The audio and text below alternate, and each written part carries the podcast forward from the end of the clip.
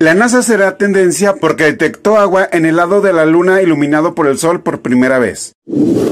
Oscar Isaac será tendencia porque interpretará a Moon Knight en la serie preparada para Disney Plus.